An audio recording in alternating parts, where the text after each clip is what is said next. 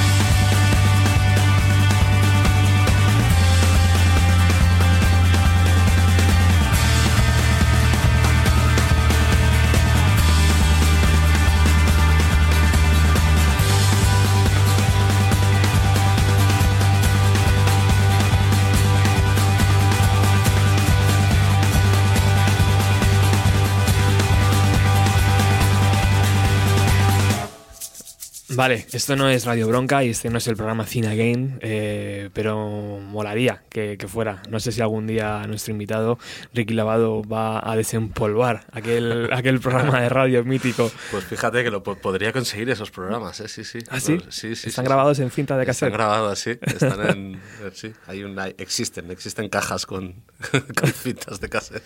Bueno, muchísimas programas. Bienvenido y muchísimas gracias, Ricky, por... Bien hallado, estoy muy contento de que me hayáis invitado por, venir a los 90. Los 90 para ti, igual que mm, para toda nuestra generación, muy importantes, ¿no? Lo, vivido en los 90 es casi lo que nos ha marcado la hoja de ruta, ¿no? Bueno, yo prácticamente no, había nacido en los 90, pero... sí. sí. joder, claro, los 90, pues claro, sí, evidentemente, claro. Eh, para los que estamos en la cuarentena ya casi, pues evidentemente es, casi, casi, casi, casi, me queda uno. Eh, es una, sí, una década muy, muy importante, joder, sí. Y, Lo que para todo el mundo y evidentemente para mí en concreto también. ¿Y por qué tenemos la sensación que lo que, lo que ahí se nos marcó, tío, nos dura 20 años después? Porque eso va a ser 20 años, con 60 va a ser así también, tío. Pues no lo sé, yo no sé si eso será común en común en todo el mundo, ¿no? Respecto a, respecto a su juventud, sea la, la década que sea, o, o, si tiene que ver con esa década en, en, especial, no tengo ni idea, pero, pero sí, sí, sí, yo no sé, ahora que ya con la cierta perspectiva que te da un poco el tiempo o la, o la edad, sí que me doy cuenta que, hostia, que, que me encuentro con 40, que en mi vida hay una muchísimas cosas a niveles, yo qué sé, de referentes. Hay muchas cosas que, que, están ancladas en esa década y que hoy, a día de hoy, siguen estando presentes en mi vida o siguen estando o siguen teniendo la, la importancia que, que, tenían en su momento. Ya cuestiones, yo qué sé, ideológicas, cuestiones culturales, gustos, no sé, cosas. Y fíjate que no éramos conscientes de ello, ¿no? Es decir... Seguramente, ¿no? No sé. Mm, en el 95 esto que he vivido va a estar dentro de, de 20 años. Pues sigue, sigue estando, tío, es una cosa. Bueno, Ricky eh, ha hecho un para que aquel que no lo conozca, ha estado en Stan Steel, eh, New Raymond, The Secret eh, Society, eh, Egon Soda, mm, Nudo Zurdo, Mi Capitán. Mm. he leído por aquí detrás que has participado en el disco de, de Danny Llamas. Acuario, bueno, es uno de los baterías más importantes, simplemente por estas bandas que he dicho, de, la música que nosotros utilizamos en el, en el programa. Y al margen de eso, tenía una, no sé si era un hobby, o, en algún momento se convirtió en algo más, que iba escribiendo relatos, los iba guardando y en marzo del 2018, gracias a, la editorial Banda Aparte, salió en Dora. Hmm. No sé si es un, hobby, no sé qué es, o sea, esto de escribir, no sé, es algo que hago. ¿Desde siempre? ¿O desde pequeño? sí, sí, sí, sí, sí, toda la vida. Siempre me ha gustado escribir cosas y no sé, no, no, nunca, nunca ha tenido ni ningún objetivo concreto, ni, ni, un motivo en especial, ni simplemente es una cosa que, que hago, como tantas otras. Igual que cocino, pues escribo también. Y, y mira. Y, es un músculo que se trabaja, ¿no? Además. Pues sí, pero no sé, tampoco buscando ningún objetivo. Yo no me. Nunca he fantaseado con una carrera de escritor, ni, ni me siento escritor, ni, ni pretendo, ni aspiro a serlo, pero. Pero bueno, es una cosa que me gusta mucho hacer y, y me gusta compartir de siempre. Yo siempre he escrito cosas y siempre las he compartido con, con, mis amigos y, tal, en una especie de juego. Y pues mira, y de todo eso, pues entre el contacto con la buena gente de banda aparte y sus ánimos y el empuje de, de mis amigos, que me quieren mucho y que me animaron a hacerlo, pues mira, acabó saliendo un un libro. O sea, que siento muy orgulloso, muy contento, la verdad. Que el bolígrafo llegó antes que la baqueta. Eh, pues sí, de hecho sí. Joder, fíjate. Bueno, hostia. Coño, es que las baquetas llegaron muy, pronto también, ahora que lo pienso, pero pues por ahí, por ahí, ¿eh? Mira, pues, pues yo creo que, más o menos debe, debe ir por ahí. Qué guay. Hemos abierto con, con Stan Steel, eh, sin duda tu banda, ¿no? Tu banda de donde has dormido en, suelos de locales, donde has dormido en suelos de furgoneta, donde pasó algo mágico con Viva la Guerra y de repente la banda estalló hacia arriba, ¿no? con ella has vivido todo y con las demás también, por supuesto, pero Stan Steel no es como que la que, la que está más cerca de- del corazón. Entiendo que es eso. ¿El final de Stan Steel era irremediable? Pues supongo que... Hostia, es una pregunta muy rara esa. Eh, Yo lo veo como algo muy puro, sí, desde, desde el lado fan, lo veo como algo muy puro. Entonces entendí que el fin era porque esa pureza no se podía continuar en el tiempo. Sí, por, por mil cosas en realidad y, y, y por ninguna en concreto, o sea, no por nada algo como dramático, no por ningún suceso dramático, ni por ningún, sino... Enrollarse con la novia de uno, ¿no? Lo que sea. por ejemplo. Eh, no, más bien, no sé, aquello el- de alguna manera extraña. Ahora pa- va a parecer como que me ponga muy serio y tal, pero, pero en, esa banda regía por encima de todo un, el sentido de la, de la coherencia y de la y de la honestidad absoluta respecto a lo que hace uno y, y lo que es y lo que quiere hacer. Y, esa misma coherencia y honestidad que marcó toda la carrera, de alguna manera, fue lo que determinó en un momento dado el decir, pues, pues ya, pues es que hasta aquí, porque no sé, porque por muchos, muchos motivos diferentes, por muchas sumas de cosas, yo qué sé, nos vemos en un momento en el que seguramente la continuación de esto no va a ser como como consideramos que tiene que ser y, y antes que desvirtuar lo más mínimo pues Una decisión pues dolorosa, sí seguramente. la ¿no? verdad es que sí claro por lo, no, no por no ya ni por la banda ni por lo musical no una cosa personal de Claro. de bueno pues de terminar una una, una etapa muy importante ¿no? ya que decimos que hablábamos pues la Sí. importancia de las décadas la- pues bueno pues la esa- ese viaje a los que estuvimos ahí los que formamos parte de eso pues bueno nos, voló el tarro muy seriamente y nos y nos dio el no sé el encuadre de cómo, cómo enfocar la vida cómo, cómo movernos en la vida y tal y por lo tanto pues bueno la- el final de eso pues eh, fue importante importante y triste pero pero bueno también. Todos te veíamos cantar las canciones mientras aporreabas la batería. O sea yo, que, yo canto mucho, a mí me gusta mucho cantar. Sí, no, lo hago bien, ¿eh? pero, pero canto mucho y no, no, no me tengo- no- no me da ninguna vergüenza. claro. Es una lástima que yo no tenga buena voz porque, porque considero que estoy desaprovechado. Bueno, pero creo que una sí te sale bien, ¿no? Que es la de Shakira. No, Shakira la, la, Shakira la manejo bastante bien. La- sí. la ahí, me, ahí, me, Sí. ahí me muevo bien. En esa tesitura me, me muevo bastante bien. ¿Me puedes dar una demostración? No, Alex, ponle una de Shakira para ver si se anima este hombre. Pero está muy bien, tío. Eh, Hay momentos eh, rompiendo un poco la- el, el asunto dra- dramático del fin de una banda, como es Stan Steel, y, y- y que entiendo que, Ricky, que, que- que de primeras eso va a ser así, ¿no? O sea, que no va a haber una, una vuelta No, no, previa en años próximos. ¿no? no. Eh, está bien romper ese momento así, porque en este libro vemos cosas a través de tus ojos y a través de tus palabras que son pues esas muy divertidas, ¿no? Como cuando cuentas lo de Shakira que, que estás escuchando y que estás moviéndote en el metro en plan sexual y, y enamorando a una chavala que te estaba mirando y, y, y- lo explicas tan naturalmente, tío, que, que atraes a- al lector. ¿Es- ¿Eso, eso lo, lo tienes claro? ¿Eso lo ves como, como o es imposible verlo desde fuera? No lo sé. em, perdón. Me, a mí me cuesta ver estas cosas, no sé. No hay. Yo, las pocas. Los pocos cuidados que, que, que- que tuve para hacer este libro, para escoger estos textos o estas revisiones, fue el, buscar eh, alejarme siempre o evitar lo más posible cualquier tipo de de tono pretencioso o de mm, imposturas de cualquier no. O sea es algo que me incomoda muchísimo y aparte tampoco podría hacerlo porque no porque no y por o sea que no sé que esa naturalidad que dices o eso, pues sí bueno es que yo hablo así y, y no sé y me pasan estas cosas y esto es lo que Y además todo y esto es lo que hago no, no está buscado no busco ningún no sé lo lo narras con mucho detalle, tío.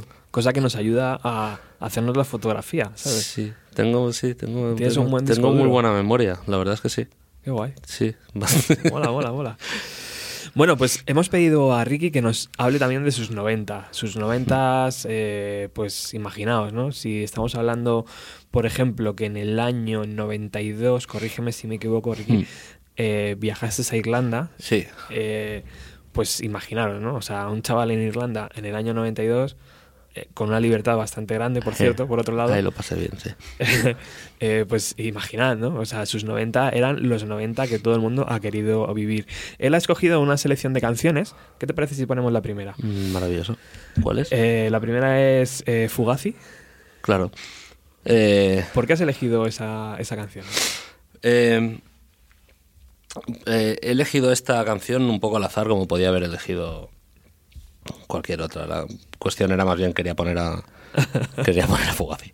Eh, Fugazi son muy importantes para mí mucho a, a muchos niveles, no ya más allá de lo musical y más allá de, ¿Por qué? de lo estético porque es de esas es de esas cosas de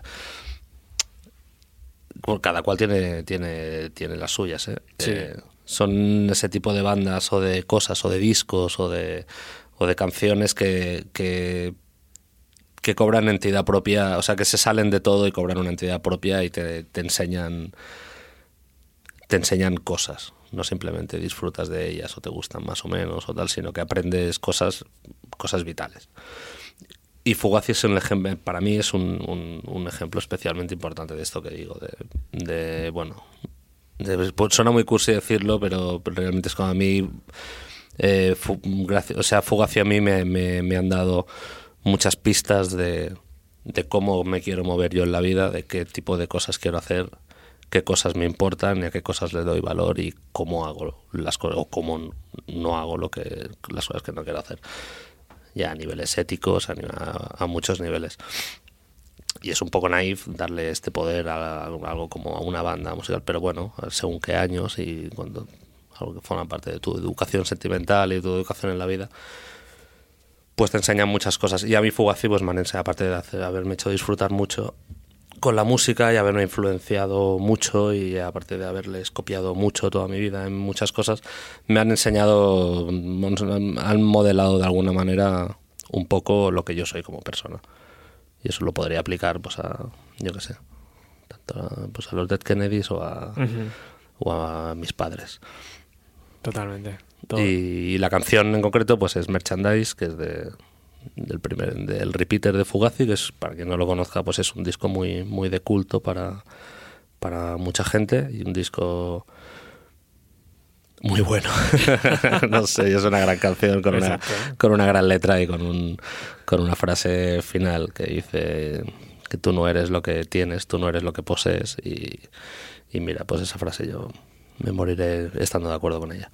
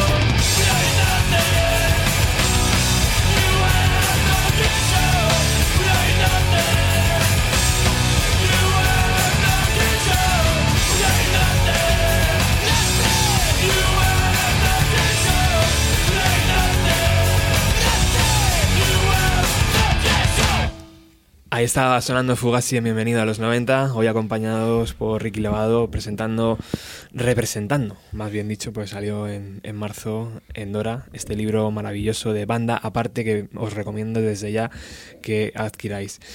Estábamos hablando antes de 1992, aunque esta canción es, de 1990, eh, y estábamos hablando de Irlanda y de la importancia de, de escoger tu rol en la música, ¿no? Tú, decidi tú decidiste que la batería era lo tuyo. Sí. ¿Por qué? No lo sé. ¿Un primo tuyo? no lo sé, no, no, no. ¿La no televisión tengo, te...? No tengo familiares músicos ni... No, no.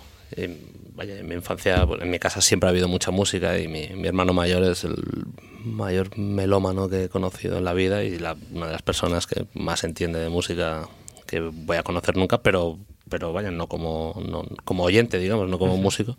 O sea que no, no sé, no, no me viene de ninguna influencia, influencia de nadie cercano lo de la batería y, y, y, la verdad es que tampoco tampoco es explicarlo, pero yo nunca, ni, o sea, de chavalito, de pequeñajo, tal, yo, yo en la vida he fantaseado con, con ser guitarrista. Yo, yo, nunca, nunca me había imaginado con, yo qué sé, con una guitarra colgada y, y, y cantando ya, pues bueno, ni, ni siquiera, eso ya ni nos lo planteamos. No sé, la, sí, sí, la batería, la batería, claramente, además, una, una cosa sin, Pero sin reflexión ninguna, o sea, es como eso es lo que, o sea, yo quiero hacer eso y, y, y es lo que voy a hacer. Y sí, sí, y, ¿Y cuáles fueron los primeros pasos? ¿Ir a un local de ensayo donde había una batería, comprarte Los- unas baquetas los baratas? primeros o- pasos era tocar en casa, montarme ¿Ah, en, sí? en casa baterías con, con cajas de zapatos y con, tope. con palillos chinos y tal, usando ollas de mi madre y tapas de tapas de olla como platos y tal, y, y con eso, y supongo que debió llegar un momento en el que ya... ¿Y cómo sonaba aquello? Son, En tu cabeza bien, En ¿no? mi, re- mi recuerdo es maravilloso. mi recuerdo, aquello era... Estaba súper afinado todo, ¿no? Sonaba como un tiro, vaya. Era, era maravilloso, sí. Y, y eso, y lo tenía clarísimo. Y yo supongo que mis padres, que son dos personas maravillosas, que, me han- que siempre me han sabido entender muy bien y que hoy en día siguen sabiendo adelantarse a mis pasos porque me, me adivinan, eh, lo debieron tener bastante claro que aquello iba iba en serio. También eh, la cosa de que yo desde muy jovencito, ya pues con 13, con 13, 14, con a esas edades ya yo ya tenía ya estaba relacionado pues con la escena hardcore de, de Barcelona, siempre habían amigos que ya tenían una guitarra o tal, o que empezaban tal, nos movíamos con gente más mayor que ya tenían sus primeros grupos, con lo cual frecuentábamos locales de ensayos y no sé, y era una cosa como, Claro, tú ve- digamos, como natural, lógica y tal. Y bueno, y unas navidades maravillosas, mis, mis padres me, me regalaron una batería. Y fue el- sí, sí, una de las grandes de los grandes impactos de, que, que he tenido en mi vida que no Wow. lo podía creer sí sí se enrollaron mucho ahí No creo Siempre, que... nunca acabaré de agradecérselo lo suficiente Fíjate que en la escena 2018, en plena escena 2018, es complicado encontrar un batería. Pues imagínate en aquellos años que serían principio de los 90, Pues ¿no? sí, o yo 90 y algo. conocía pocos, la verdad es que tenía, tenía pocos amigos baterías. yo. Había mucho bajista. Claro. Y era, y era siempre el más buscado, el batería. Era, da igual, tocamos jazz, da igual que se venga el batería, por favor. O sea, era, era, era increíble lo de las baterías. Y sigue siéndolo hoy en día, ¿no? Tú lo notas, estás en cuatro o cinco proyectos, yo qué sé. Sí, pero uf, bueno, la, la verdad es que no sé, no sé. Yo imagino que hay hoy en día hay de todo en todas partes, ¿no? Supongo. Pero siendo a, a nivel profesional, yo creo que se tiene que notar también. ¿no? Que no, no hay tanto batería, no, es verdad. puede ser que no. Es verdad. Y eso lo, lo vi en los 90 porque solo... Hablemos claro, sobran, sobran guitarristas en, en este país. Sobra, sobra ego, ¿no? Al final. tanto, a- tanto cantante, tanto... Bueno, e, es así. ¿Y, ¿Y tu primera banda, Ricky? Mi primera banda, mi primera, mi primera banda con nombre, Sí. eh, pues fue una banda que se llamaba, que se llamaba Forsaken. y era una banda de, de, de hardcore, era una banda de machocore, directamente. de hardcore con hardcore bastante con bastante metal. Y y bueno íbamos muy en serio con todo. Eh, era una banda en la que todos éramos todos éramos edge todos éramos éramos vegetarianos y veganos y y bueno pues éramos cuatro chavales fascinados con toda una generación muy concreta de bandas, de bandas sobre todo americanas de, de, hardcore de, pues de finales de los 90. Y, y eso, y, llega, y grabamos, una, grabamos una, maqueta, de hecho, que existe. Y hicimos conciertos y tal, y vaya, y era una, para, para nosotros era una locura aquello, nos veíamos buenísimos y... Claro si no, no estabas ahí. Y éramos muy malotes muy malotes y estábamos muy enfadados y, llevábamos toda la toda la parafernalia del hardcore más más agresivo y más así tengo un recuerdo maravilloso de aquello eh, ¿Había un integrante en, aquel, en aquella formación que después ha, tenido su carrera musical también? Sí, sí, sí. sí, de hecho varios de ellos y uno uno de ellos estuvo en, en, en, Stan Steel después, en el primer el guitarra de los primeros discos y tal. Qué bueno. Se llama Güero. A lo mejor está escuchando esto, le envío un, un abrazo enorme. Y, y sí, sí. Ya está, tampoco hay mucho más que, que explicar. Una banda de, de vez en cuando la super hardcore eh, con pues eso, pantalones muy anchos, X en las manos y, y, mástiles al, al, aire haciendo, haciendo poses. ¿De vez en cuando lo reescuchas o, no hace falta? No, ¿Lo tienes no, no lo reescucho, no lo reescucho, ah. pero no lo olvido. Lo tengo muy presente aquello. Bueno, pues como cualquier cosa cuando eres jovencito y arrancas algo, pues bueno, era una cosa muy, muy bonita, muy, muy engorilante. Y vinimos a hacer un concierto a Madrid. Toma. Imagínate, ya que yo fue el, ya lo último. Nos vinimos en, autobús, me voy a acordar, siempre. ¿Te acuerdas del año? No me acuerdo del año, lo podría pensar, pero... Serían finales de los 90, me has dicho. O sea, que se van a cumplir 20 años, si no se han cumplido ya. Sería 90 yo qué sé, 97, 96, 97. No, tendría que pensar. Ahora, Qué bueno. Tengo, en casa el flyer del primer concierto que hicimos con aquel, con aquel grupo. ahí, debe estar la fecha. Se os ha escapado la, la vuelta, tío, a los 20 años. Hubiera estado guay 20 años después de hacer un concierto en Madrid, otro en Barcelona y otro en... Para los siete que vinieron. Porque ahora los 90, Ricky, viven un poco de eso, ¿no? De las reediciones. O sea, pues, nos estamos encontrando que, que discos que, que, hemos comprado en el 93 hostia, lo tenemos que volver a comprar ahora, ¿no? ¿O qué? No lo sé, bueno, supongo que pasará con los, con los discos que importen, ¿no? También, mm. también hay mucho, mucho de los 90 que ni nos acordamos. Sí, verdad. y que nos parecían... Sublimes. Nos parecían buenísimos en su día. Sí. Pero, no sé, eso de los discos, no tengo ni idea cómo, cómo va. ¿Una banda a día de hoy vive de discos? No, ¿no? ¿Vive de las ventas de sus discos? Mm, no. Ninguna de las, de las que yo formo parte viven de eso. ¿Ni están Steel en el último tramo? No. Tampoco. No, no, no. no, no.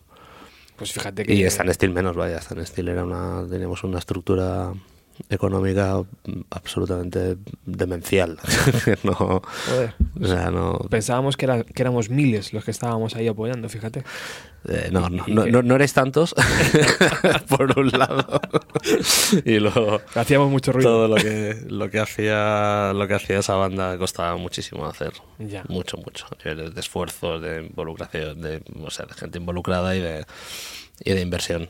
Y de inversión, sin al final todo sin patronazgos y sin pertenecer a ningún sin vaya sin tener a nadie poniendo invirtiendo en ti con lo cual digamos que no lo económico nunca nunca fue un factor ni, ni, especialmente determinante ni que marcara para nada ningún tipo de cosa que hicimos. Pero bueno a lo mejor os permitía presentar un producto diferente o, ah, acompañar nos, permitía hacer lo que, lo que queríamos hacer y tal y como lo queríamos hacer eso sí no por supuesto. Esa libertad estaba ahí. Sí, sí. Bueno, vamos con otra canción que me apetece escuchar música y seguramente que a nuestros oyentes también. Joder, ahora enhorabuena. ahora sí, ¿eh? ¿eh? El momento skate. Sí, eh, joder, Putan Clan, es que este disco es muy bueno. A mí me, me gusta mucho, mucho, mucho el hip hop. De hecho, estos, en los últimos años es prácticamente es lo que, lo que más escucho y lo que, y lo que más me interesa. Y dentro del hip hop, especialmente, pues hay el, el hip hop hecho en, durante los 90 en Estados Unidos. Es algo, es un pequeño fetiche fetiche musical que tengo. Hoy precisamente eh, hablaba sobre, sobre esto con un, con un amigo, con mi amigo Pepo, que va a escuchar esto, o sea que le envío un saludo. Y hablábamos de, de, disco. Algún día podríamos traer a Pepo aquí. A Pepo, a Pepo hay que Pepo es interesante llevarlo a cualquier parte. Por eso. Pepo, te, te, lanzo la invitación ya. Hay que invitarle a todas partes a Pepo. Pues hablábamos precisamente de un par de discos de hip hop de los 90, de The Gable Planets y de A Tribe Called Quest, y, comentando lo, lo, buenos que eran. Y es que realmente, el, para mí, el, hay toda una, una, una generación. En, en los primeros cinco del 90 al 95 coinciden una cantidad de obras maestras del hip hop en Estados Unidos que muchas y entre ellas joder estoy con una tos perdón. Y entre ellas pues el primer disco de de Butan Clan evidentemente y, y, esta canción que se llama The Mystery of Checkbox Chess Boxing que escuchemos. You must think first, right? Before you move. style is immensely strong and immune to nearly any weapon. When it's properly used, it's almost invincible.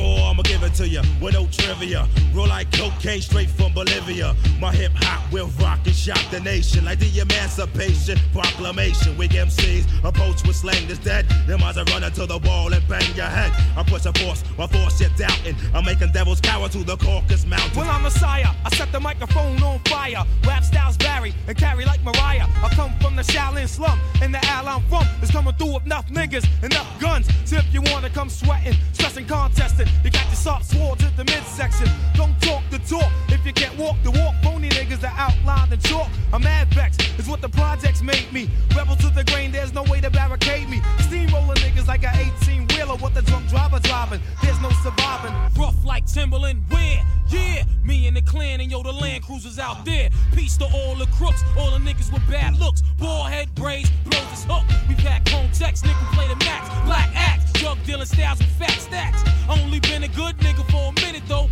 cause I got to get my props and win it. Yo, I got beef with commercial ass niggas with gold teeth, lamping in a Lexus seat and beat straight up and down, don't even bother. I got 40 niggas up in here now who kill niggas for me. My peoples, are you with me where you at? In the front, in the back, killer bees on the attack. My peoples, are you with me where you at? Smoking meth, hitting cats on the block with the gap. Here I go, deep tight flow. You can never get this low. I'm Terry Bomb and shit boom, that's warming up a little bit. Rapping in is what's happening. Keep the pockets stacking in, hands clapping in. At the party when I move my body. Gotta get up and be somebody. Grab the microphone, put strength to the bone, dan dan dan, into the Wu Tang zone. Sure enough, when I rock that stuff up, pop, I'm gonna catch your bluff tough, rough, kicking rhymes like Jim Kelly or Alex Kelly. I'm a a belly rhymes, coming raw style, hardcore. Niggas be coming to the hip hop store, coming to buy grocery from me. Turn to be a hip hop MC. The law, in order to enter the Wu Tang, you must bring the whole dirty bastard type slang. Represent the Jizza, Abbott, Ruza, Shaquan, inspect the deck. Dirty hole getting low with his flow. Introduced in the ghost bass killer. My peoples, are you with me where you at? In the front, in the back, killer bees on attack. My peoples, are you with me where you at? Smoking meth, hitting cats on the block with the gat. Speaking of the devil's sight, know it's the guard, get your shit right. Mega trife, and yo, I killed you in a past life. On the mic while you was kicking that fast shit. You and Nick tried to get it, got blasted. Half mastered ass style, mad rough chast. When I struck, I had on Tim's in the black mask. Remember that shit? I know you don't remember Jack. That night, yo, I was sitting like a spike bat. I was bugged out and crazy. Strapped for nonsense after me became lazy. Yo, nobody budged while I shot slugs. Never shot ducks. I'm running with ducks that flood mugs. So grab your 8 plus 1, start flipping and tripping. Niggas is jetting, I'm licking off, son. Wu Tang, Wu Illegal and death is a penalty. One justifies the homicide when he dies in his own iniquity. It's the master of the mantis rapture coming at ya. We have an APB on an MC killer. Looks like the work of a master. Evidence indicates that his stature merciless like a terrorist, hard to capture the flow. Changes like a chameleon, plays like a friend and stabs you like a dagger. This technique attacks the immune system, disguised like a lie, paralyzing the victim. You scream as it enters your bloodstream, erupts your brain from the pain these thoughts contain. Moving on a nigga with the speed of a centipede and injure any motherfucking contender. My peoples, are you with me where you at? In the front, in the back, killer bees on attack. My peoples, are you with me where you at? Smoking meth, hitting cats on the block with the gas.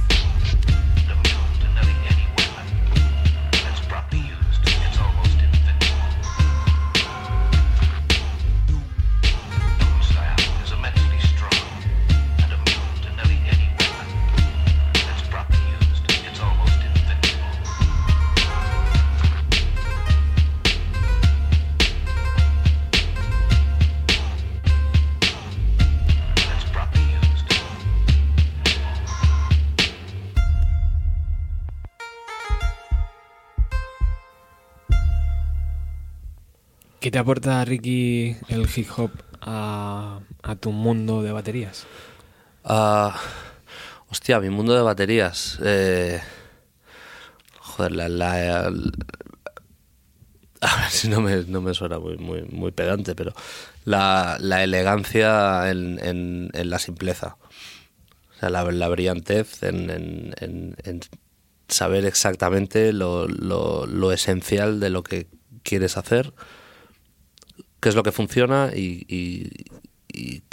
despojarlo de, imposturas ni de y eso es algo que me- eso eso mismo se podría lo puedes de- decir de, John Bonham también ¿eh? y, de, y Led Zeppelin o sea es pero es eso es la hostia encontrar el- el- el no, no, no camuflar no adornar lo que algo para, para que aparente otra sino no los elementos simples de algo y si está bien hecho funciona y es increíble. Si está mal hecho, no vale para nada. Y eso, ese- esa cosa del, del que no haya un punto, el punto medio me, me, me, me encanta. Te flipa. Me flipa mucho. Me pasa con esto, me pasa con, yo qué sé. Con el primer, no sé, tío, con, con, con siete notas, siete colores, tío. Con el primer disco de siete notas, siete colores, tío. Que no se puede hacer nada más simple y más garrulo y más desprovisto de, de- de glamour y, y- y es simplemente es perfecto. Es como, mira, esto es exactamente lo que querían hacer estos tipos. me, me- me encanta eso cuando, cuando encuentro eso en la música y lo encuentro especialmente en el, en el hip hop. También, yo qué sé, me gusta y sin más. ¿Alguna banda que nos recomiendes de, de aquí? De aquí, joder, aquí hay, mira, ahí se hace hip hop bueno aquí. Realidad, A mí me gusta mucho, mucho un tipo de, de Valladolid que se llama, que se llama Eric Urano. Y no sé, quien nos esté escuchando, si no lo, si no lo controla, pues les invito mucho a que a que lo busquen y que se metan en, en- en su música me parece de las no sé de los mejores talentos del hip hop que ha salido en, en los últimos años en este país por lo bien que lo hace y sobre todo por por, por el, el- la habilidad que tiene para construir un discurso propio o sea es único a nivel las temáticas que trata las letras las cosas de las que habla tal lo colocan en un, en un lugar extraño que, en el que, que solo está él y me parece súper interesante. Hay, hay otro tipo, hay un tipo gallego que se llama Malandrómeda, que, que no tiene nada que ver con Eric Urano, pero también, también se le puede aplicar esto acabo de decir, como gente que tiene, que se construye en un discurso propio interesante y, y innovador y haciendo cosas que son que son frescas y que tienen, tienen bueno, a mi forma de ver, tienen, ti- tienen mucho valor y mucho talento. Esto me hace recordar que mm, hace no mucho tiempo eh, ha habido artistas perseguidos en nuestro país Sí. por, por sus textos. Eh, mm, en cualquier momento le puede pasar a, a una banda donde estés tú tocando la batería, ¿no? Sí, ¿por qué no? Sí, sí. Es una cosa que... que- Perfectamente. Y bueno, y ese es el. Y precisamente ese es el objetivo que, que se busca con todo esto, el hecho de que todo el mundo tengamos presente que es algo que nos puede ocurrir a cualquiera y por lo tanto es una manera de, de, de extender la, la autocensura o de, o de, bueno o de procurar que, que mucha gente opte por ponerse de lado ante según qué temáticas o, y no meterse en según qué jardines porque te están demostrando que claramente te puede ocurrir algo serio si te pasas de la raya y es algo terrible. Pero bueno, en ese sentido es que, bueno, de unos años a esta parte estamos viviendo cosas muy serias en, en- en- en este país que no que no tiene que ver con un rapero o con, o con un titiritero en concreto, sino que es una cuestión una cuestión general que se está poniendo estamos pon- estamos normalizando que se pongan en duda una serie de una serie de cosas que bueno que, que- que estaban más que asumidas y que deberían estar más que asumidas en, el- en el- en lo que tiene que ver con, con libertades y con libertad de expresión. Y bueno y es una ofensiva general que se está viviendo en este país y que tiene muchas ramificaciones. Yo, yo lo relaciono todo y la, la ofensiva contra las libertades de expresión la relaciono con con una misma ofensiva en la progresiva precariedad del mundo laboral, con, o sea, veo que son diferentes tentáculos de una misma de una misma cosa, que no nos vamos a poner ortodoxos, pero estoy, estamos hablando de la lucha de clases. y, Habrá eso, ca- y eso es lo que hay que, hay que decir. ¿Habrá cambio, Ricky, con el nuevo gobierno? ¿O- Yo creo que en, en las formas, en las formas seguro que sí, evidentemente. Seguro que sí. Luego mm, ya veremos los fondos y los contenidos, ya los veremos. Yo no seré yo quien quien deposite eh, demasiada esperanza en un partido como el PSOE, desde luego, pero pero bueno, es de esas situaciones, ¿no? Que claro que por Mm. por agravio comparativo, pues evidentemente te da a pensar que, que un poquito mejor, sí, viene una temporada un poco mejor, claro. Un poquito mejor. ¿Tú Por demérito de los que se han ido, no, de- no tanto por mérito de los que de los que llegan, pero bueno, seamos, demos votos de confianza. Para cerrar el tema político del programa, eh, tú que has vivido tanto en Madrid como en Barcelona, mm, más en Barcelona que en Madrid. Cuatro años me dices, ¿no? En, en Madrid ahora. Sí, más yo o menos. cuatro, cuatro y algo, cuatro, sí. Eh, ¿Qué te parecen las nuevas políticas de las nuevas alcaldesas de las dos ciudades? Maravillosas. Marav- maravillosas y aparte en mayúsculas lo digo y, y sí, y lo repito y no me canso de repetirlo Hay y, que decirlo y- más. y- hay que decirlo más exacto. No, no, es verdad, es algo maravilloso. Eh, maravilloso por las personas en concreto que son. Ada Colau me parece una persona mm, admirable en, en- en- en- todos los sentidos y lleva mucho tiempo siendo admirable, mucho antes de entrar en política, porque no olvidemos de dónde viene cada cual y, y allí de- el sitio de donde viene Ada Colau es muy digno y es muy y es, y es muy respetable y es, y es admirable y con Manuela Carmena pasa lo mismo pero más allá de las personalidades en sí de, de- de las dos alcaldesas eh, joder pues pones están ponen sobre la mesa cosas que son muy muy muy importantes y que y que hay que saber leerlas y hay que saber entenderlas. Y pues por un lado está la importancia del municipalismo a nivel político que es algo que parece que se que, que quede como un poco olvidado o ensombrecido por los grandes faros de la política la política en mayúsculas de, de Estado. Y, y el municipalismo es son en la mayoría, bueno, en muchos casos es el espacio donde el, el espacio de incidencia real de la ciudadanía y los espacios donde se pueden realmente cambiar cosas y llevar a cabo cosas y poner en marcha proyectos y eso es muy importante que, que- que en el municipalismo esté, esté plagado de figuras como ellas dos y podríamos decir mucha más gente. Es importante que ese espacio político se esté copando, se esté llenando de gente, de gente válida, de gente honesta y de gente que vale, que vale la pena, joder. Y por otro lado, pues bueno, evidentemente el proceso de feminización de la política que este país lo necesita, lo pide a gritos y bienvenido sea y, y, y esperemos que, que- que- que vaya en aumento, Mm. que vaya en aumento y Siempre será positivo. Siempre y ya está. Y, Mm. Y lo repito y hay que decirlo mucho, o sea, Hay que decirlo más. es que hablamos de Barcelona y de Madrid, que no estamos hablando de dos pueblecitos con presupuestos pequeños y pocos habitantes donde se pueden crear consensos. No, no, no, es que estamos hablando de dos monstruos de ciudades importantísimas y estas dos tipas como cabezas visibles de sus respectivos equipos y sus respectivos gobiernos están demostrando pues una eficacia y una funcionalidad y una manera de, la posibilidad de hacer un tipo de política desde otro punto de vista que pues que es un ejemplo maravilloso. Nos, ha- nos han enseñado estas dos ciudades que no hay que tener miedo al cambio, porque antes era como, "Ah, cuidado con lo que viene, cuidado, cuidado. Pero esos dos monstruos que tú dices, Ricky, se parecen muchísimo, ¿verdad? Antes lo hablábamos a micro Sí. cerrado. Son dos ciudades lejanas, pero que se parecen una barbaridad. Mm, Se parecen y, y- y difieren también, no sé, Sí. son, son, son, no sé, son dos grandes ciudades. Una es en la que yo he nacido, en la que he vivido toda mi vida y, y- y- y que me enamora porque me parece una ciudad preciosa y maravillosa como es Barcelona.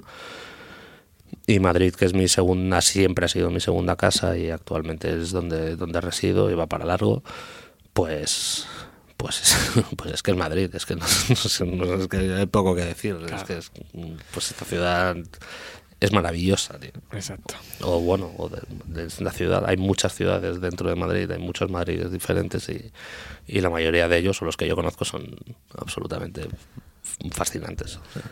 Antes hablábamos de, de cómo mm, transmitías eh, con, las palabras, que para mí, pues quieras que no, utilizar las palabras para transmitir me parece más sencillo que utilizar una batería para transmitir. Y yo en la música, en tu música, no sé cómo lo haces, pero un golpe de caja eh, me lleva a sitios que otros golpes de caja no me llevan. O un golpe de, de Tom o de Charles o de estas palabras vuestras de, de las baterías. eh, tienen otro sentido, otra dimensión. No sé cómo se logra eso. Ricky. Gracias. No sé, no sé, imagino que es súper buscado, porque cuando mm, eh, generas en mí esas, esos sentimientos es porque hay algo trabajado y buscado. Pero ¿cómo se hace, tío, con un instrumento como Mm. una batería? ¿Cómo se llega? Porque un guitarrista tiene un pedal o, o 13 o 14 pedales Mm. diferentes y hace unas texturas ahí raras. Pero en una batería, tío, ¿cómo...? Pues no, no pues, pues no lo sé. Pues la verdad es que no, no- te voy a. Yo soy muy poco músico. Lo llevas Muy- dentro, Soy muy poco músico en el sentido Sí. formal, digamos. Yo no he estudiado, no tengo estudios de, de música y no soy. y nunca he sido una persona especialmente. eh, no sé. disciplinada en, en- en ese sentido. Pero bueno, llevo muchos años tocando, pues, por un lado, y, y no sé, y toco, pues no sé, toco como toco. O sea, es, es que tampoco no, no, no sé analizarme muy bien yo a mí mismo como, como músico. Es Yo difícil, claro. soy consciente de que yo toco de una manera y soy, y soy muy consciente de, de, de- de cuáles son mis carencias y cuáles son mis, mis, mis virtudes. Y, y no voy mucho más allá en el análisis. le- No sé. A los demás los analizo más, ¿eh? pero no, no, no, no, me, no me miro demasiado para adentro en, en este tipo de cosas. Toco como toco. y, ya está. Y a mí eso que dices me parece muy bonito porque a mí me pasa con. me pasa con mucha gente, obviamente. Sí, pues- no solo en. O sea, bueno, con baterías especialmente, pero bueno, pero sí, me, me ocurre. Yo Se podría decir... hecho eh, Molero, Xavi Molero, por ejemplo, Mole, que es el batería de, de, de Gonsoda y de mil otros sitios, y llevo muchos años tocando con él y tal, y me ocurre esto que dices, pues Mole hace... Toca de una manera, hace una cosa que, que digo, joder, tío, qué cabrón, o sea, porque esto, esto yo no lo hago así. O sea, Ya. Eso, si yo hago eso no me... No, no, no noto esto. Ima- Imagino que es tocar con el corazón, ¿no? Pues sí, O sea, supongo. sí. Con hone- honestidad o no sé. sí, o ahí. tocar con poca cabeza. Parece que parece que sea que Sí. como que esté mal, de, pero no, pero hay algo que, que está bien en eso. En el- a veces dejar un poquito la cabeza de lado y no en la batería, en la vida en general, ya lo digo. Claro. moverte por moverte por corazonadas está bien. Bueno, antes de meternos en, en Endora, eh, que, que no hemos hablado de tu libro todavía. Yo venido a hablar de mi libro. ¿Qué está pasando aquí? Vamos al momento skate, que yo decía, pensaba que era antes, no, es ahora el momento skate. Ah, claro. Eh, con ese con ese recuerdo también muy gracioso que encontramos en el libro a esa profesora de inglés que te grabó aquella cinta maravillosa Eh, y aunque en esa cinta no estaba este grupo pero eh, ese momento skate Sí, sí. Eh, Vaya, el skate es importante para mí. Fue así, pues, sí. ¿y ¿por, qué, ¿por qué entró en tu vida tan, tan fuerte el skate? La verdad es que no. No, no. ¿Por qué era tan importante tener una, una, una tabla Ya. en aquellos años? Ya, ya. el- Pues no lo sé, tío. Yo supongo que me, que me debí unir a alguna, a alguna moda veraniega tal, de la que luego Estabas- todos mis amigos se descolgaron y yo me quedé ahí y, y ya tiré millas.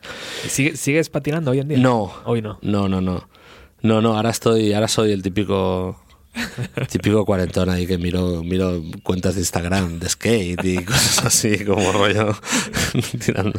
Y cuando ves un, un, un skatepark, eh, dices, Sí, me, hostia. me eh". encanta, me encanta. sí. Sí, pero no, no te atreves, ¿no? A tirarte. No me atrevo, pero tengo también tengo planeado, como estoy a punto de cumplir 40, he pensado lo mismo, la crisis de los 40 me, la puedo enfocar por ese lado, ¿sabes? Como- En vez de un Porsche, ¿no? Pues me vuelvo, me vuelvo a patinar y, y me mato, seguramente. No, no sé, el skate fue muy importante y aparte ya no, no tanto por el skate en sí, yo nunca fui un gran un, un gran skater, no Era la comunidad, Me hubiese ¿no? gustado, sí, claro, pero una comunidad y la música y tiene que y en mi caso pues está directamente Camisetas. relacionado con el con el punk y con el hardcore, entonces es es un, es un global, no es una es la cultura en la que a la que en la que yo caí siendo muy jovencito, teniendo teniendo 14 añitos y tal y y eso pues significaba viajes, significaban conciertos, significaban casas ocupas, significaban escaparte, va a patinar por la noche, mil cosas que, que bueno, que te forjan y que son importantes. Y, Y de- mucha, y mucha música. Y de nuevo tus padres te regalaron la tabla, ¿no? Y mis Te padres me regalaron la tabla, por supuesto. Ya ves. Por supuesto, sí, sí. Joder, y aparte padres. siempre lo entendieron, ¿eh? lo, del, ¿Ah, lo sí? del skate lo entendieron, lo entendieron siempre, siempre les pareció bien. Qué guay. Sí, sí. Igual que lo del hardcore y lo del punk y eso también, claro. Yo como entré ahí desde el straight edge, que claro, ni, ni, ni, ni bebía, ni tomaba drogas, era vegetariano y tal, mis padres veían, oye, pues mira, Bien. detrás de los trafalarios de las pintas eh, está bien esto que está haciendo, chaval, al fin y al cabo, pues mira, está haciendo deporte con amigos y luego se dedica a tocar música, o sea, ¿qué hay de malo en todo ello? Bueno, no sabían que de vez en cuando mangabas la merienda, ¿no? No, eso no lo, Claro. no, no- no tenían por qué saberlo. Como decía yo, y, muchas más cosas, pero bueno, Hay secretos que nada. que no son necesarios. Exacto, que a los padres no hace falta contarles. Venga, vamos a escuchar esta, esta banda. ¿Por qué has elegido Ah, que no la hemos presentado, No- claro. no pues no FX, no FX, pues porque es una banda a la que le tengo mucho cariño. Y el toda esta esta cosa del, del, del punk, del punk rock melódico californiano, skater, pelos decolorados, bermudas anchas y ¿Cuántas veces y les has visto en directo? Ricky? Ah, no FX, entre 800 y, y 1000. No sé. Siempre me han costado mucho y me han caído muy bien y, y ya está. En realidad tampoco lo jus- justifico mucho más. No es que Ya sean está, un- claro que ni sí. una gran banda ni nada. Simplemente me gustan y, y bueno. Y esta canción es de la que habla uno de los textos de- del libro. O, o se enmarca una anécdota en torno a esta canción. Que no la contamos, ¿no? Y Mejor. nada, no la contamos, que se lea. Exacto. Aparte me hace mucha gracia en la radio poner una canción que se titula Please Please Play This Song on the Radio, que me parece gracioso.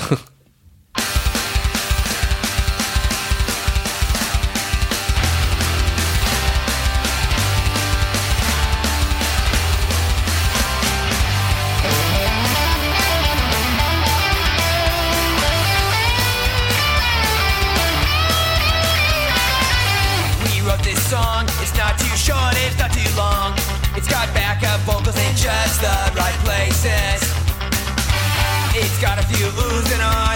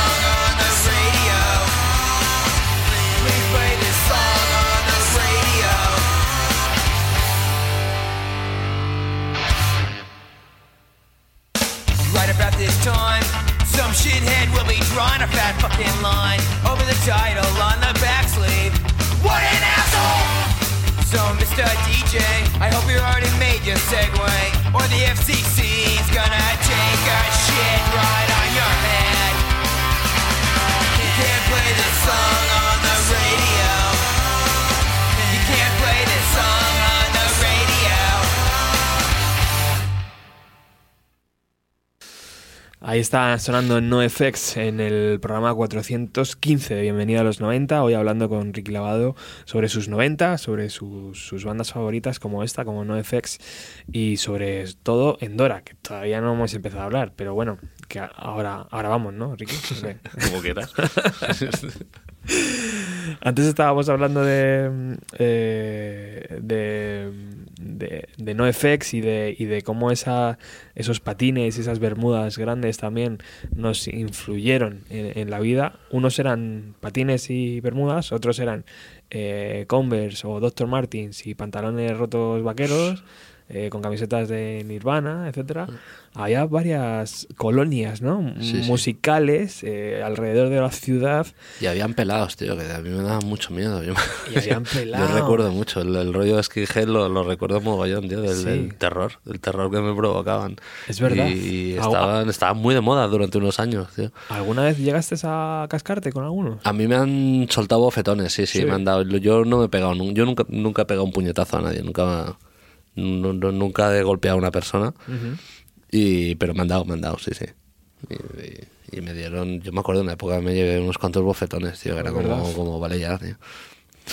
Es cierto aquello.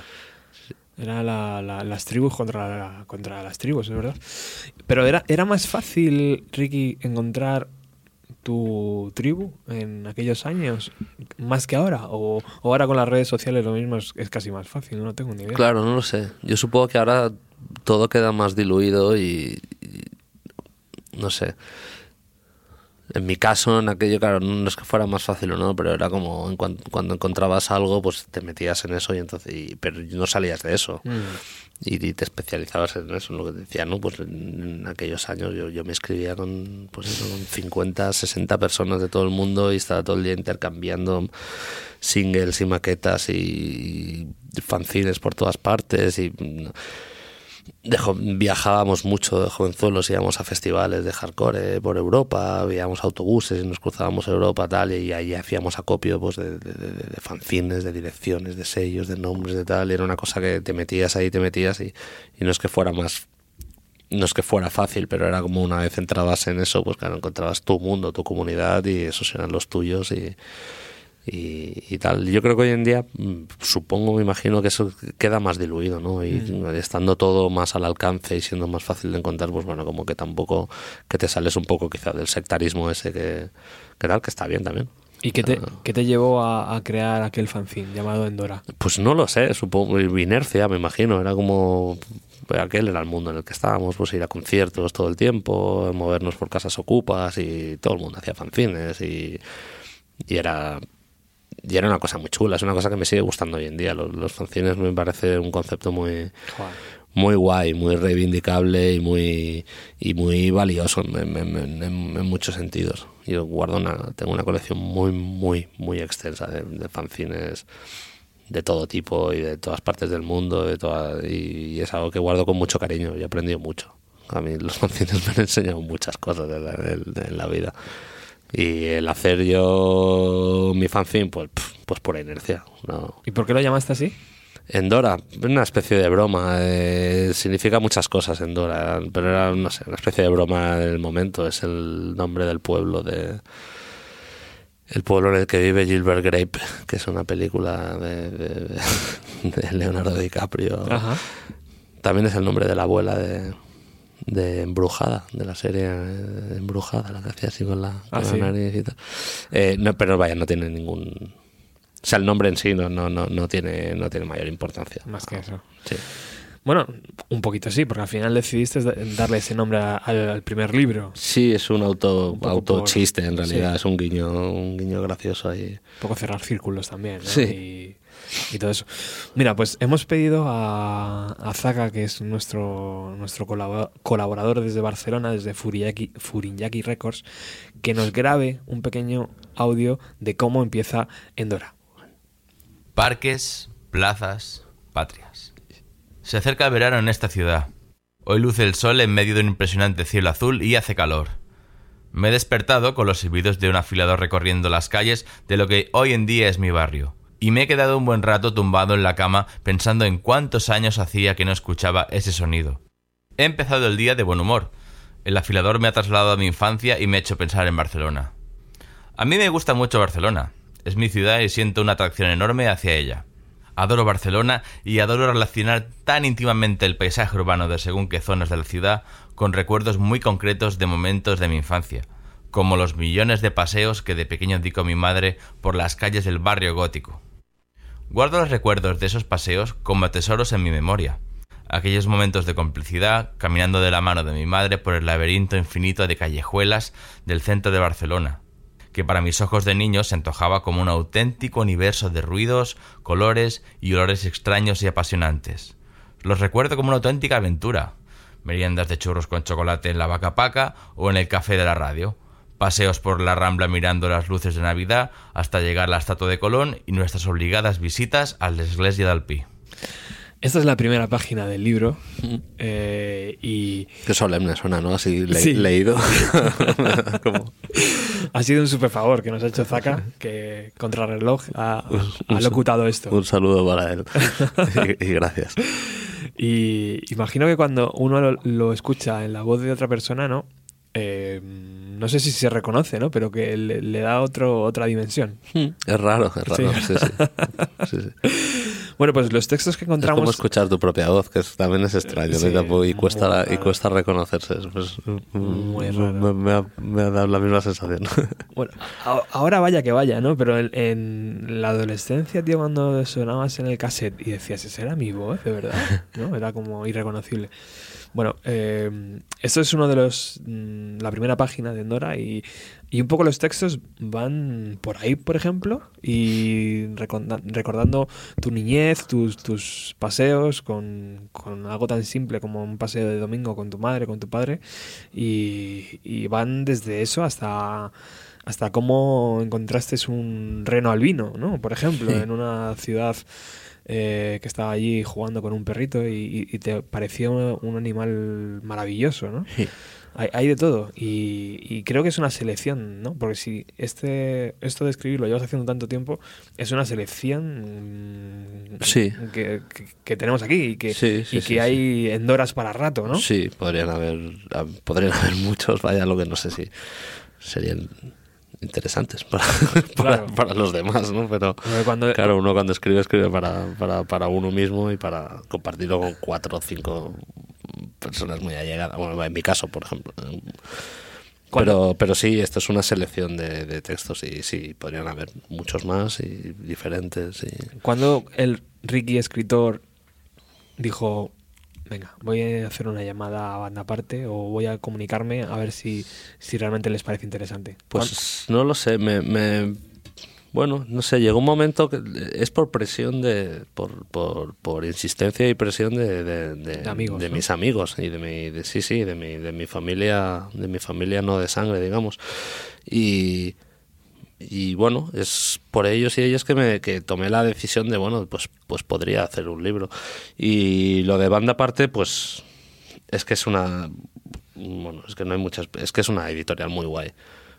Es una editorial muy chula que ya conocía y, y- y, cono- conozco, o sea, tengo muchos amigos que han publicado allí, o sea que era una casa que no me resultaba desconocida y, y me y ya está. Y es que no no hay es así de simple. Fue- mira, de hecho fue a través de a través de Guille Guille de, de Guille Galván de, de Vetusta Morla pues fue a través de a través de él que me puso en contacto con, con ellos y, y ya está y es una historia súper simple y súper y tal cual. O sea a ellos les pareció bien conocían me cono- o sea no me conocían conocían las bandas de las que yo había Sí. formo parte o formo parte y les gustaban y les, les encajaba el perfil de persona y les gustó el texto y, y a mí ellos me, me, me gustaron mucho también. Y, y ya está. Y es una editorial muy chula y yo no sé a todo el mundo que nos esté escuchando animo mucho a que a que echen un ojo a su a su catálogo porque porque mola porque sacan cosas que valen la pena con un cuidado que que no sé los tiempos que corre pues es, es muy bonito no ver gente que que, le- que hace las cosas por, por corazón, por vocación y que le ponen cariño tal y eso es algo muy bonito y tiene muchos libros publicados que son que son muy interesantes. Enrique Montefusco, ya que hablábamos de Stan Steel, pues Enrique acaba de, de, de- de publicar libro con banda aparte también y No, no sé si gracias también a, a que tú abriste la puerta ahí o, o no. no sé, bueno, Enrique bueno. tiene una persona con suficiente talento como para que para que le, se le abran puertas por ahí, porque lo merece. Pues eh, muchas veces cuando nos quejamos, Ricky, de que la cultura está maltratada, no nos damos cuenta de que nosotros maltratamos a la cultura, ¿no? Porque apoyar, por ejemplo, estas iniciativas de banda aparte, que no estamos hablando de una cantidad de dinero que, no sé cuánto vale el, eh, el libro hoy en día, pero 15 euros o algo así, ¿no?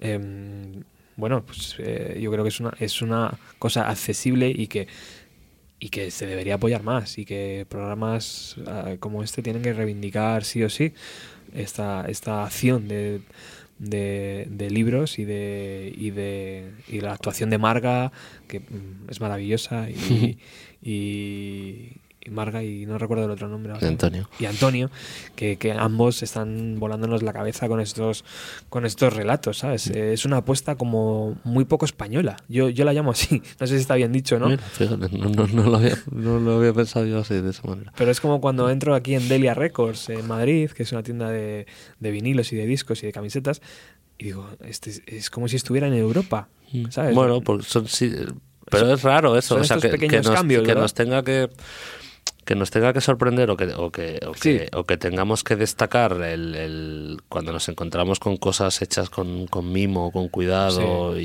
y cosas que valoran realmente el, el- que valoran lo importante que es que es que es la cultura la cultura en, en- en sus más mm, amplias definiciones no pero pero es extraño no que tengas que destacar esto o sea que tengamos que, que destaquemos estas cosas es que hay, hay algo ahí que que funciona muy mal de decir hostia mira es que me he encontrado con una editorial que hace y es como hombre debería no sé debería haber algo más que, que el, que el mercantilismo mm, puramente o que la, que la pirotecnia y, la, y, la- y el, y el marketing y la imagen Sí. en la música y en todo.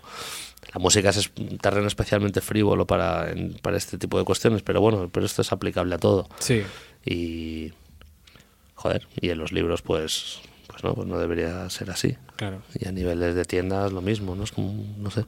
sí, Hay en Granada un sitio, una tienda que se llama Bora Bora, Sí. Discos Bora Bora, sí, sí, sí. que pues debe, no sé, seguramente pues sea de los de los lugares más maravillosos que hay en el, en el planeta Tierra. O sea, es un sitio maravilloso, una tienda pequeñita, honesta, que la llevan gente maravillosa que se mueven por el corazón. Y es un sitio absolutamente fantástico y maravilloso, pero joder, qué putada que, que lo tengas que destacar como, como, como algo, como una rara avis, ¿no? Exacto. Pero, pero bueno, no sé. Es apoyable 100%. Y, y desde aquí siempre Banda Aparte va a tener la puerta abierta, como Delia, como Bora Bora, como todo, todo ese tipo de cosas.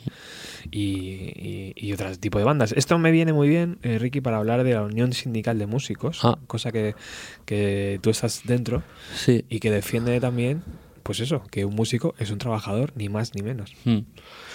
Eh, sí, sí, ni más. Es, es- es, eh, la, la idea básica. Hay que tratarlo así. La idea básica es esa, sí. Eh, Que muchas veces involucrado en la Unión Sindical de Músicos, somos la, la sección sección sindical de la CNT, pues de, de- de músicos y y sí, el trabajo que hacemos lo que lo que bueno, aquello a lo que nos dedicamos es algo tan simple como como des- destacar la, la relación entre la música y la laboralidad, que parece que sean como, como cosas que vayan por separado en este país. Y, y hay algo muy jodido en ello.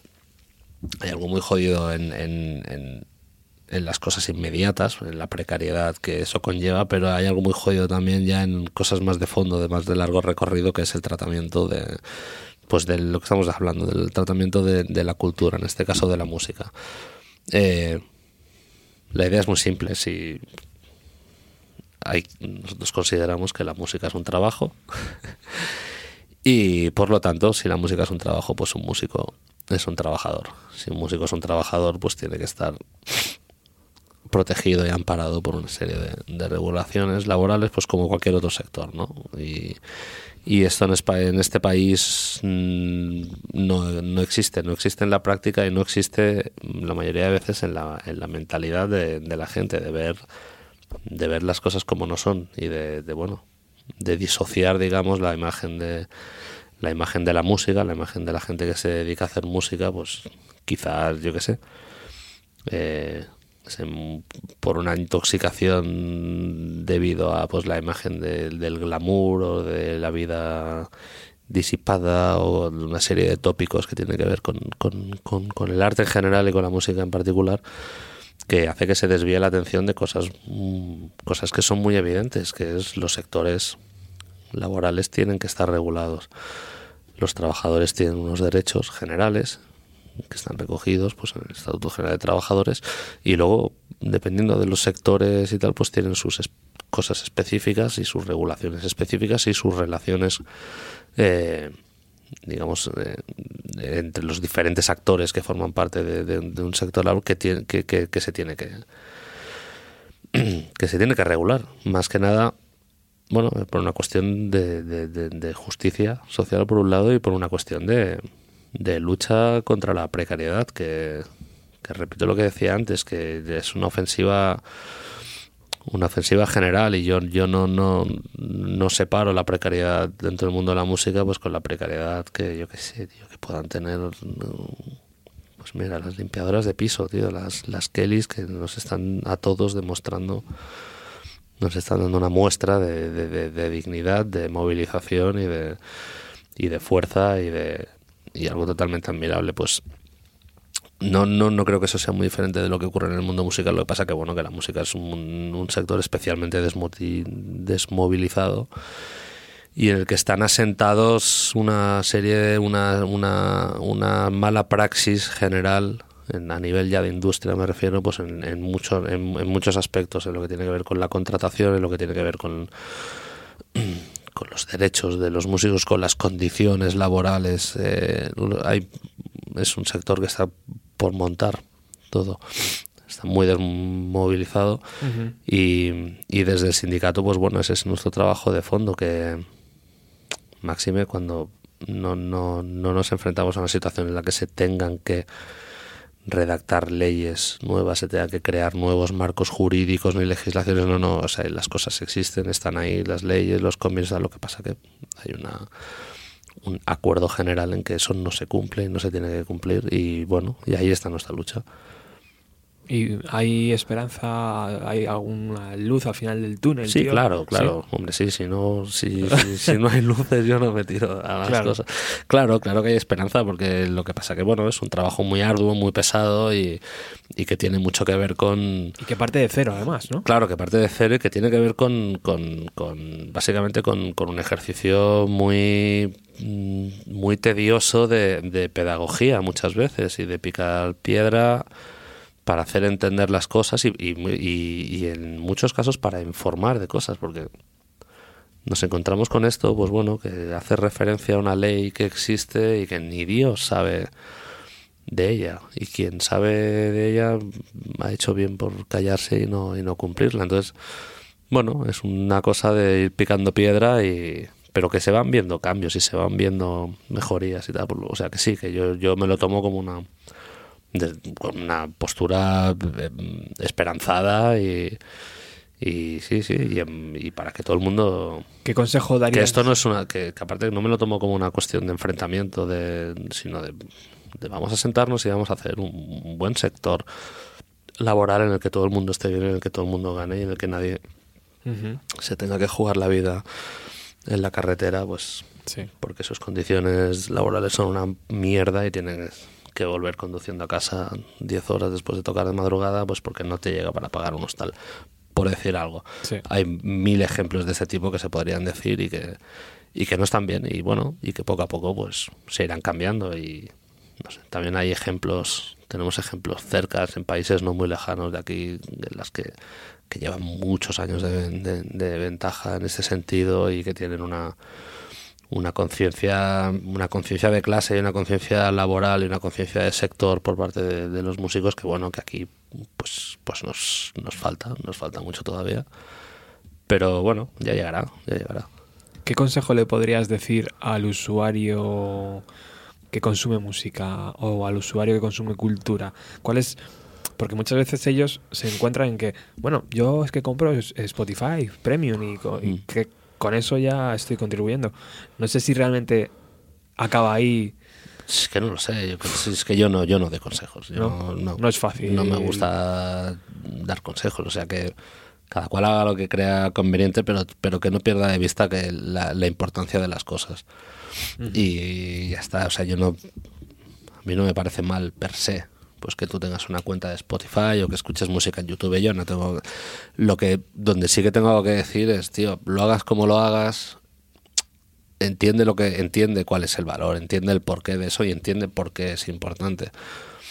Y una vez entiendas por qué es importante que haya libros y que haya música en un país o haya lo que- da igual, tío, haya danza o exposiciones de fotos, o sea, Exacto. me, me- me da absolutamente igual que una vez entiendas por qué eso es importante, porque eso nos forma como personas y nos forma como sociedad y es, y es algo que, no hay que que no es baladí. Me ha encantado utilizar esta expresión ahora mismo. Una vez pasas a entiendas eso pues entenderás el por qué es necesario eh, cuidar cuidar de esos aspectos y cuidar de esos sectores y cuidar y cuidar no me refiero a una cuestión de de, de clientela, de, de, subven- de subvenciones, no estoy hablando de dinero, sino hablar, cuidarlo en el sentido de la gente, bueno, ya está, tío, no- yo no quiero que en este país nadie se suba a un andamio sin casco, pues no quiero que nadie haga un concierto Exacto. sin estar dado de alta la seguridad social o, sin cobrar, por ejemplo. Es lo mismo, o sea, para mí. Pues eh, siempre mm, será un placer eh, abrir la puerta a cualquier persona que esté en esa, en esa unión sindical de músicos, ¿vale? Claro. Quédate, quédate con, con nuestra tarjeta, Ricky. bueno, continuamos. Eh, se nos está echando la hora encima. Pues si quieres nos saltamos una. ¿Sí? ¿Cuál quieres saltarte? Me salto... ¿Calamaro? Me salto, ¿O cuál? me salto calamaro. Me sabe más saltarme calamaro, pero me voy a saltar calamaro. Es un temazo, ¿eh? es un tema.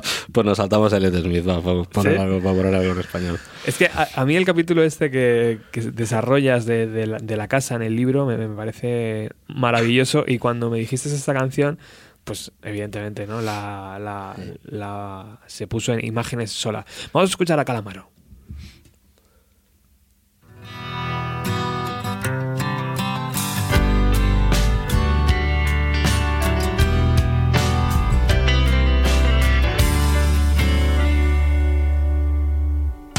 Son las nueve, yo creí que eran las tres todavía.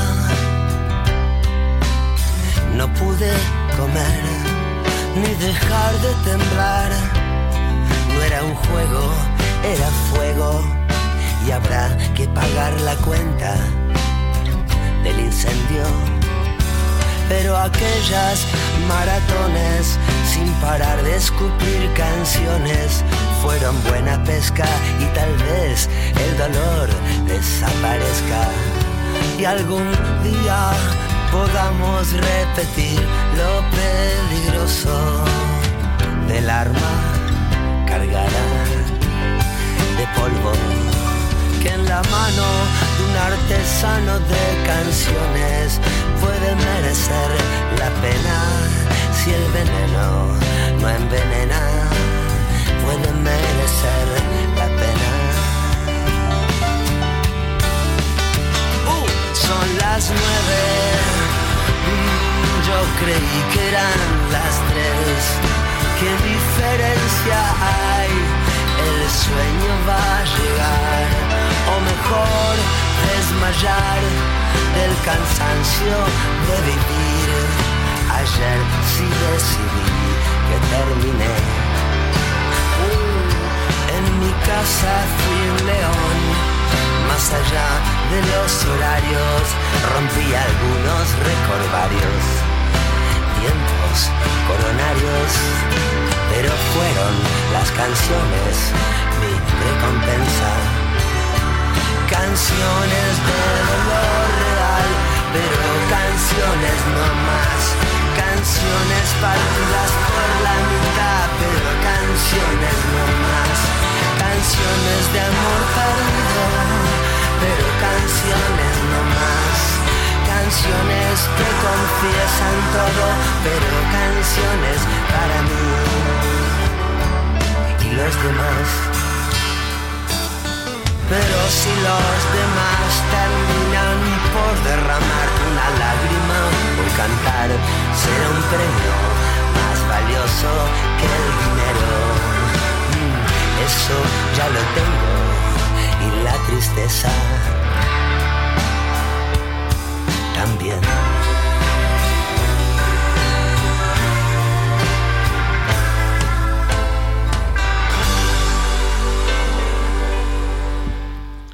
Calamaro describiendo Muy pues, grande, muy grande Andrés. lo que es muchas veces la vida de- del rock and roll, ¿no, Ricky? Sí, el rock and roll o la vida. O la vida, o la sí. vida en general. Sí.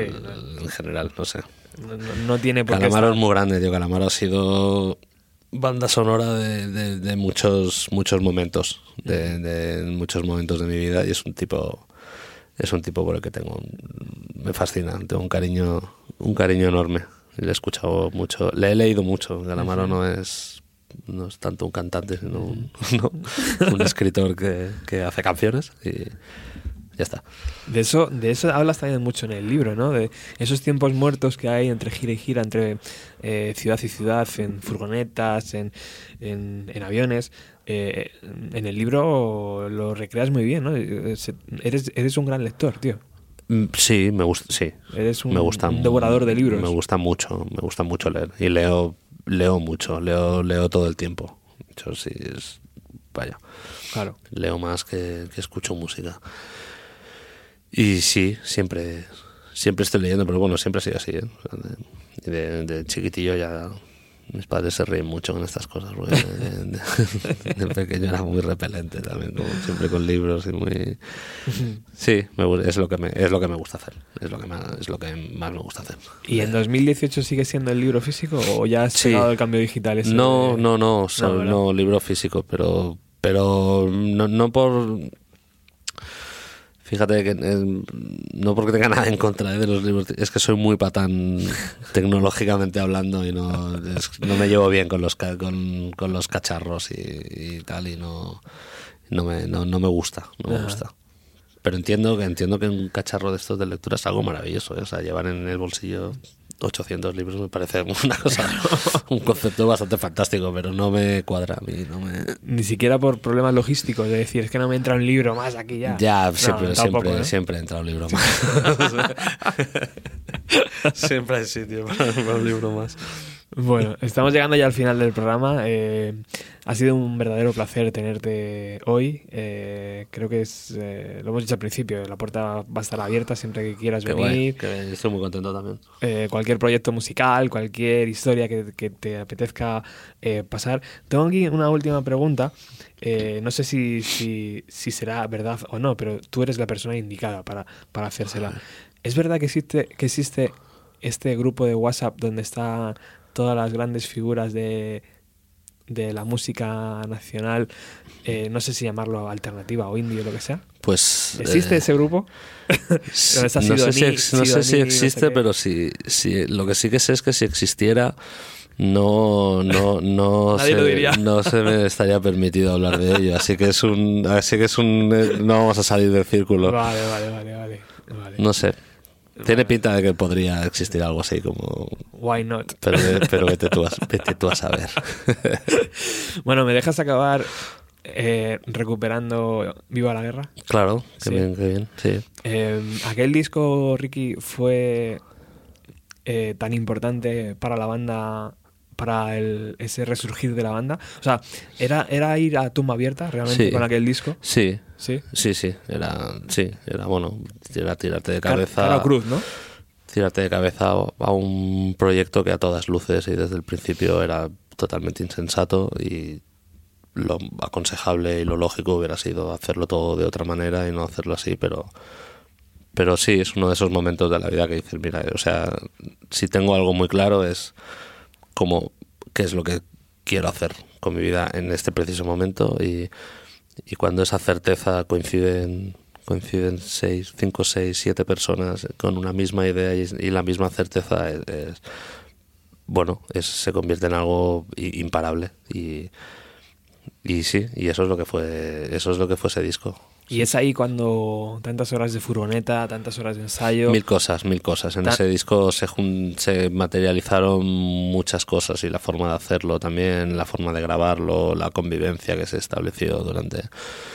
Mm, Es, es una cosa muy especial todo lo que, lo que ocurrió en torno, a, en torno a esa grabación, a ese disco, lo que supuso colectivamente e individualmente para cada una de las personas relacionadas, que es que, que personas relacionadas va más allá de los miembros mm, de la banda, hay aliados que estaban ahí presentes que tienen la misma importancia que, que, que el resto y, y bueno, fue una de esas cosas mm, raras, raras que ocurren. Fue una victoria. Fue una, sí, sí, sí, claro, sí, sí, fue un triunfo, claro, por supuesto, claro. sí. ¿Hubo, hubo cena Sí, de sí, celebración? sí. o- fue una victoria, es verdad, mira. Me- o- me ha gustado decirlo así, sí, sí. o dentro de aquella, esta- aquella guerra se ganó. Sí. O es, de- es cierto. o dentro de Stan Steel no se celebran las victorias. Eh, No se eh, celebraba. Bueno, Stan Steel era, un- era, un- era bastante espartano, ¿eh? era, era, no, era- había poca frivolidad ahí. había Con el poca- dinero de la cena podías hacer media gira europea. Claro, claro, exactamente. Siempre había, siempre había algo nuevo que, que hacer. Sí, no éramos muy de, celebrar, la verdad. Éramos espartanos y guerrilleros de lo nuestro. Y cuando te vistes años después en México o en, o en el South by Sou- Southways, eh, yo qué sé, era, era realmente otra victoria para la banda. Ahí, Sí, claro, pero ya. eh, Pero, Ya era otra cosa, ¿no? Pero nunca como ya. No, no por la banda ni por lo musical, eh, todo por las experiencias y, la- y Claro. las cosas vitales de cada uno. Es maravilloso. Es maravilloso ir a, ir a, Filipinas a tocar tu música. O es maravilloso estar en Panamá, o es maravilloso.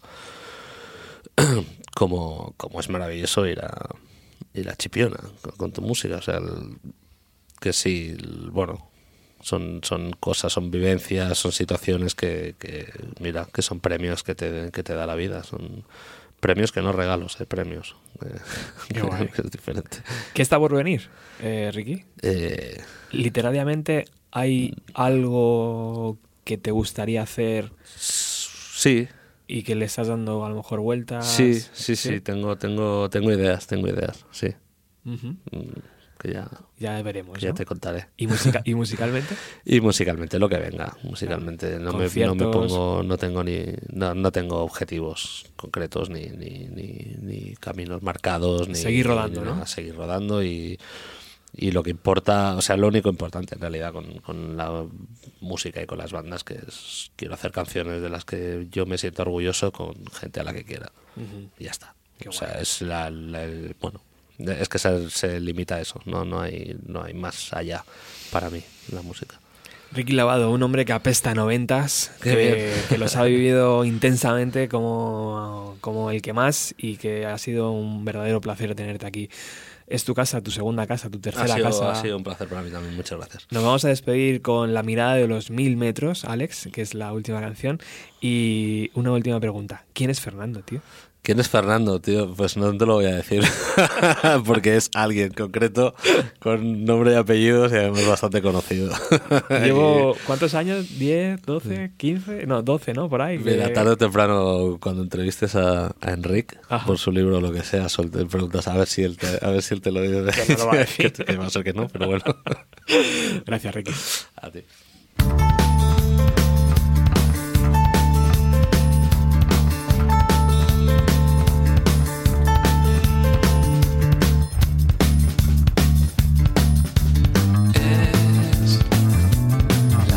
La